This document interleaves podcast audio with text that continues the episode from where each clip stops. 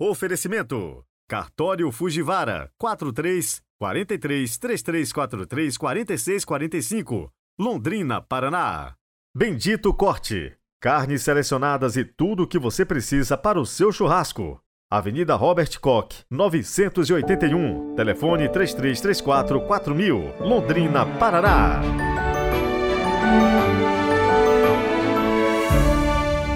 Olá, bom dia! Hoje é sexta-feira, 23 de junho de 2023.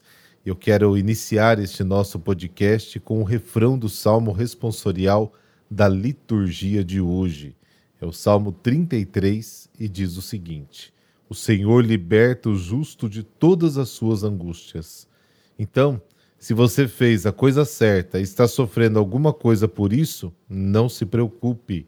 O Senhor é quem age em todos esses casos. Rezemos juntos.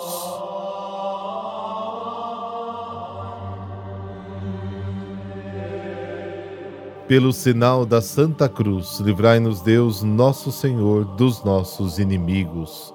Pai Todo-Poderoso, derramais vossa graça em nossos corações, para que, caminhando à luz dos vossos preceitos, sigamos sempre a vós, como pastor e guia Amém.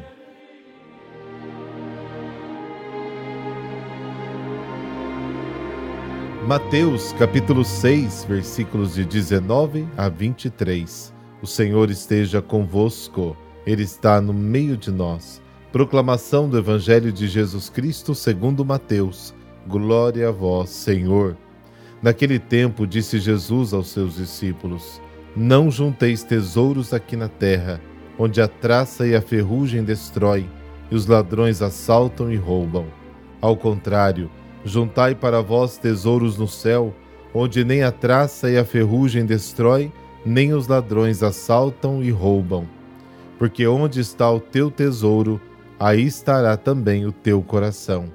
O olho é a lâmpada do corpo. Se o teu olho é sadio, todo o teu corpo ficará iluminado. Se o teu olho está doente, todo o teu corpo ficará na escuridão. Ora, se a luz que existe em ti é escuridão, como será grande a escuridão? Palavra da salvação, glória a vós, Senhor.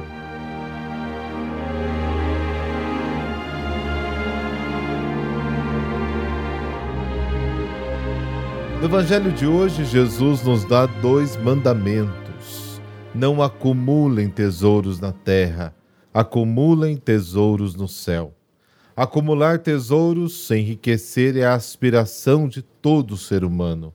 Na riqueza, procura manifestar o seu poder, a sua superioridade, a sua vanglória, o seu orgulho, mas, sobretudo, nela procura segurança contra todos os perigos, incluindo a morte e a possibilidade de ter todas as satisfações que o bem-estar econômico pode proporcionar.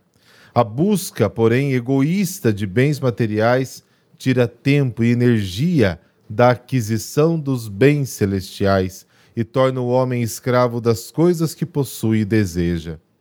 Todos devem ter algo, alguém para dedicar sua atenção e força. O problema é escolher esse tesouro para apegar o seu coração. O homem se torna o que ele ama. Se ele ama as coisas, ele se torna como as coisas, objeto. Se ele ama a Deus, ele se torna semelhante a Deus.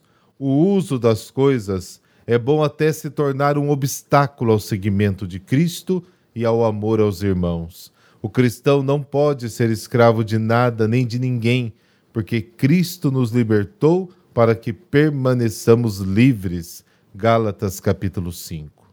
O ditado do Evangelho da lâmpada do corpo nos apresenta a necessidade de clareza na direção da vida. A verdadeira luz é Cristo. Mateus capítulo 4, João capítulo 1, capítulo 8. O olho bom é aquele que acolhe a luz da revelação de Jesus. O olho mau, aquele que o rejeita. O olho que deixa entrar esta luz imerge toda a pessoa da luz o olho que não deixa entrar esta luz imerge toda a pessoa na escuridão.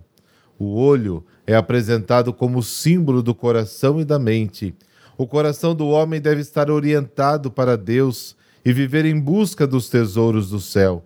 Então, todo homem está na luz.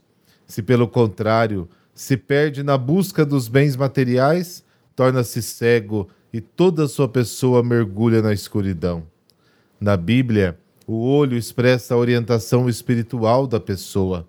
O olho bom expressa o relacionamento correto com Deus, de quem o homem é totalmente iluminado. Salmo 4.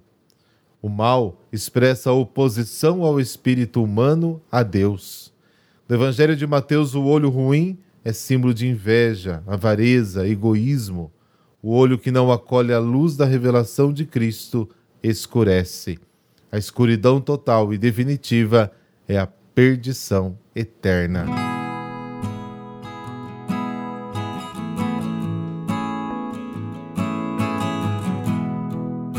São José Cafasso, o santo da força.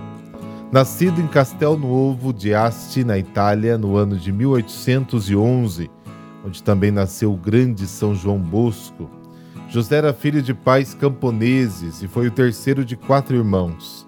Desde criança sentiu-se chamado ao sacerdócio, que foi se tornando cada vez mais forte no decorrer da sua vida com Deus. Entrou para a formação sacerdotal e se tornou padre aos 23 anos. Em 1834, destacando-se no meio de tantos por seu amor aos pobres e zelo pela salvação das almas. Depois de comprovado e dedicado trabalho na igreja de São Francisco em Turim, José assumiu com toda a sua bagagem de pregador, confessor e iluminado diretor espiritual a função de reitor e formador de novos sacerdotes. Bento XVI disse que este santo instituiu uma escola de vida e de santidade sacerdotal. Dom Bosco foi um dos vocacionados que desfrutou das formações e aconselhamentos deste santo. Como um sacerdote sintonizado ao coração de Cristo e pastor, sabia muito bem colocar sua cultura eclesiástica, dons e carismas a serviço da salvação do próximo. Foi ainda um grande apoiador e financiador nas obras de São João Bosco com os jovens. Dentre tantos ofícios assumidos por este homem incansável, despontou José Cafasso na evangelização dos condenados à forca, tanto assim que ficou conhecido como o Santo da Força. A definição trata-se diretamente a sua obra ao lado dos condenados à morte nas prisões Lenuove de Turim. O local foi transformado em um museu, memorial das condições humilhantes em que viviam os encarcerados. O fato é que, quando eram condenados à morte, sentiam uma força interior tão grande que vivenciavam aquele momento dando a sua vida por Deus. Padroeiro dos presos, José Cafasso sempre usava de imensa misericórdia, poderoso veículo do amor paterno e consolador de Deus. São José faleceu em 1860, com 49 anos.